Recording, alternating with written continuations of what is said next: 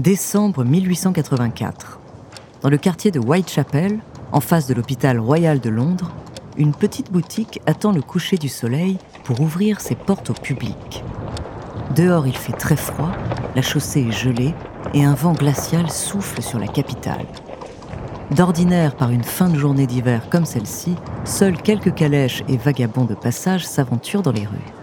Mais ce jour-là, une véritable foule de curieux patiente sur le trottoir. Des ouvriers, des ménagères, mais aussi des bourgeois et même des étudiants en médecine. L'affiche placardée sur la devanture de la boutique est sans ambiguïté. Foire aux monstres, le genre d'événement assez courant dont le peuple de Londres raffole.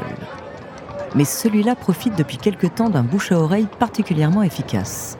On raconte que parmi les membres de la troupe, il y aurait un homme à l'apparence aussi repoussante qu'un démon, au corps et au visage si difformes qu'on pourrait le confondre avec un animal. À 20 heures précises, les portes s'ouvrent. La foule s'engouffre à l'intérieur. Serrés les uns aux autres dans le fond de la boutique et plongés dans le noir, hommes et femmes frissonnent déjà avant même le début du spectacle. Soudain, une série de lanternes s'allume et un homme s'avance sur l'estrade.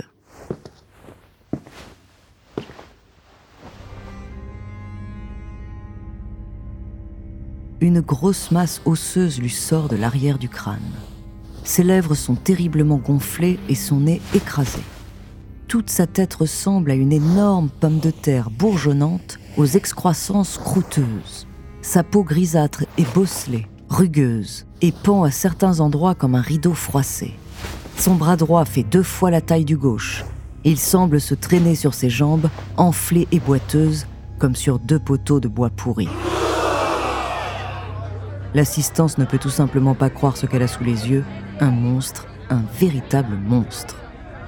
À ce moment-là, bien sûr, personne ne sait que derrière cette horrible apparence se cache quelqu'un de charmant et cultivé, et que pour surmonter la tristesse de sa vie de misère, cet homme a dû faire preuve d'un courage sans limite.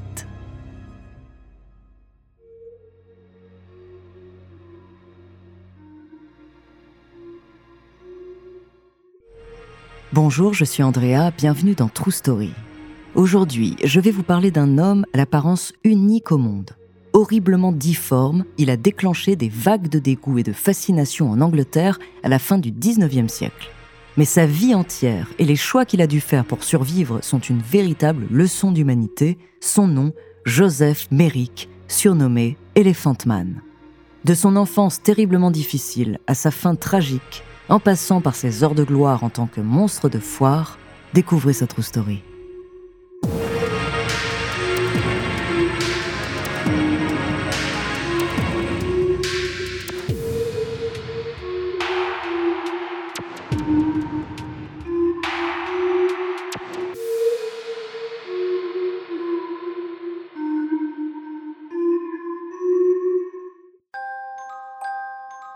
Joseph Merrick naît en 1862 dans la petite ville britannique de Leicester.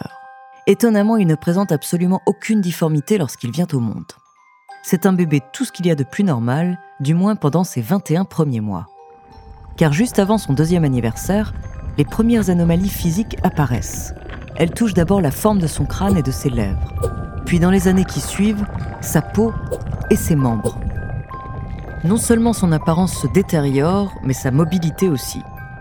La croissance déséquilibrée de sa colonne vertébrale, de son bras droit et de ses jambes l'empêche rapidement de courir et de dormir en position allongée. Et à l'âge de 5 ans, le petit Joseph est déjà considéré par son entourage comme un monstre de foire. Ses camarades de classe se moquent de lui et le harcèlent en permanence. Les enfants du quartier fondent en larmes en le voyant. Les nonnes font le signe de croix et murmurent une prière quand elles le croisent dans la rue. Seule sa mère veille sur lui et l'aime aveuglément. Le sourire qu'il voit sur son visage le soir en rentrant de l'école réussit à effacer toutes les grimaces de peur et de dégoût des autres. Elle est un pilier pour Joseph, qui souffre beaucoup, mais reçoit d'elle assez de bienveillance pour surmonter les premières années de sa vie. Seulement alors que Joseph vient d'avoir 11 ans, elle meurt brutalement d'une pneumonie. Le jeune garçon est dévasté et son cauchemar ne fait que commencer.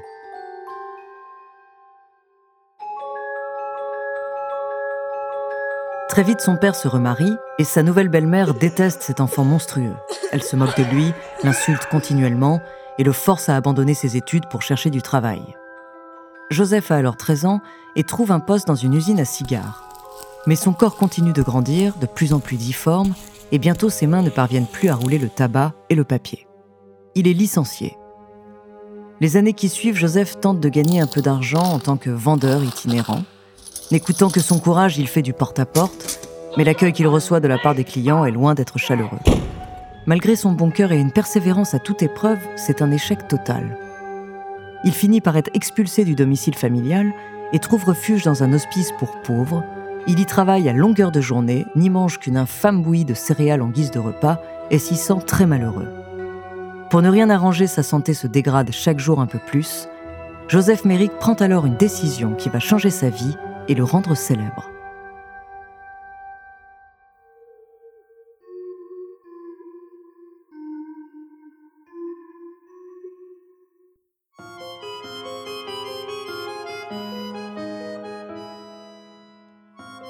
En 1884, à l'âge de 22 ans, Joseph Méric décide de quitter l'hospice et de se donner en spectacle en tant que monstre de foire.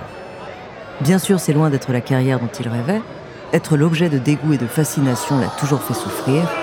S'exposer sur une scène de cirque semble être la pire idée possible. Mais au moins pour une fois, son apparence ne le desservira pas. Bien au contraire. Car en quelques mois, il acquiert une renommée nationale. Contrairement à ce que l'on pourrait croire, il n'est pas exploité et maltraité comme une bête en cage, il est l'attraction star de son propre spectacle. Et puis il gagne sa vie. Pour la première fois, Joseph se sent comme un être humain, différent certes, mais normal d'une certaine façon. Désormais, il se fait appeler Elephant Man, un surnom qui se répand très vite aux quatre coins de l'Angleterre. Les revenus des premières représentations lui permettent de tenter sa chance à Londres, la capitale, et avec l'aide d'un promoteur, il établit son spectacle dans le fond d'une petite boutique de Whitechapel. Le succès est immédiat. Chaque soir, les foules se pressent à l'intérieur pour voir de leurs propres yeux l'homme le plus monstrueux du monde. Le docteur en chirurgie Frédéric Treves, travaillant à l'hôpital juste en face de la boutique, ne tarde pas à entendre parler de lui. C'est un cas unique au monde. Une anomalie anatomique fascinante qu'il rêve d'étudier en détail. Il le convie donc un jour à l'hôpital pour l'ausculter et tenter de comprendre l'origine de ses difformités. Mais après quelques heures passées aux côtés de Joseph Méric, le docteur fait un double constat qui le prend par surprise. Cet homme est un mystère médical absolu, mais c'est surtout quelqu'un de très charmant, curieux des autres, à la personnalité agréable et chaleureuse.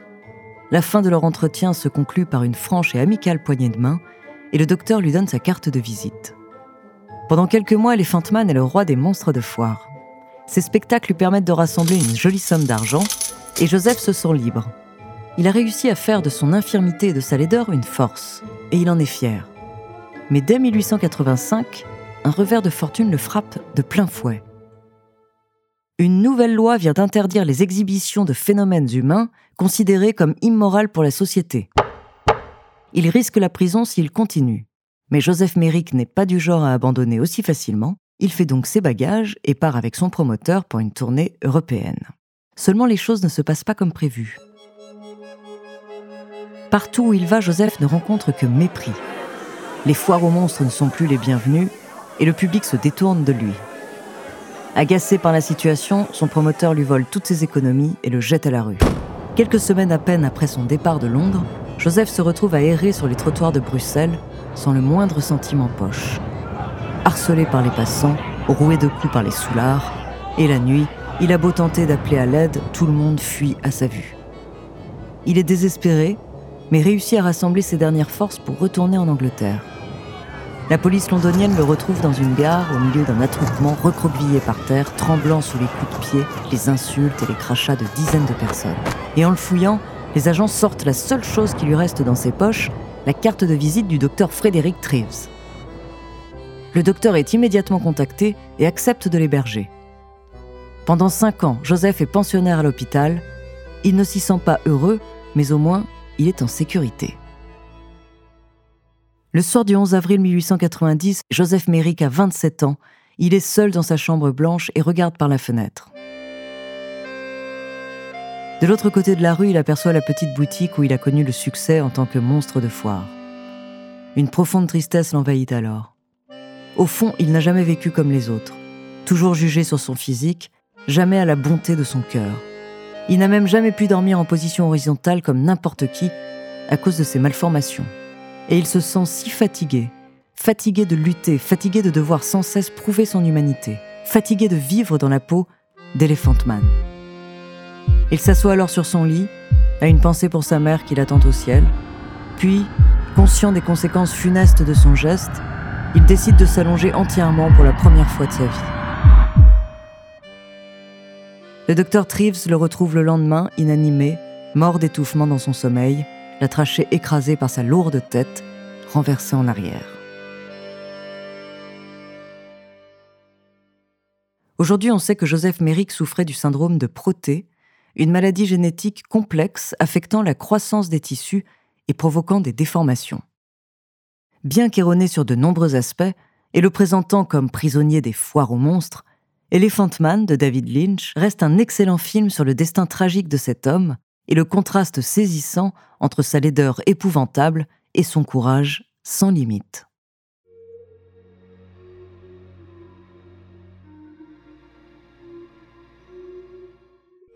Merci d'avoir écouté cet épisode de True Story, écrit par Ellie Oliven, réalisé par Gautam Choukla et Antoine Berry-Roger. Dans le prochain épisode, je vous parlerai d'une créature légendaire qui vivrait dans les montagnes d'Amérique du Nord. En attendant, si cet épisode vous a plu, n'hésitez pas à laisser des commentaires et des étoiles sur vos applis de podcast préférés.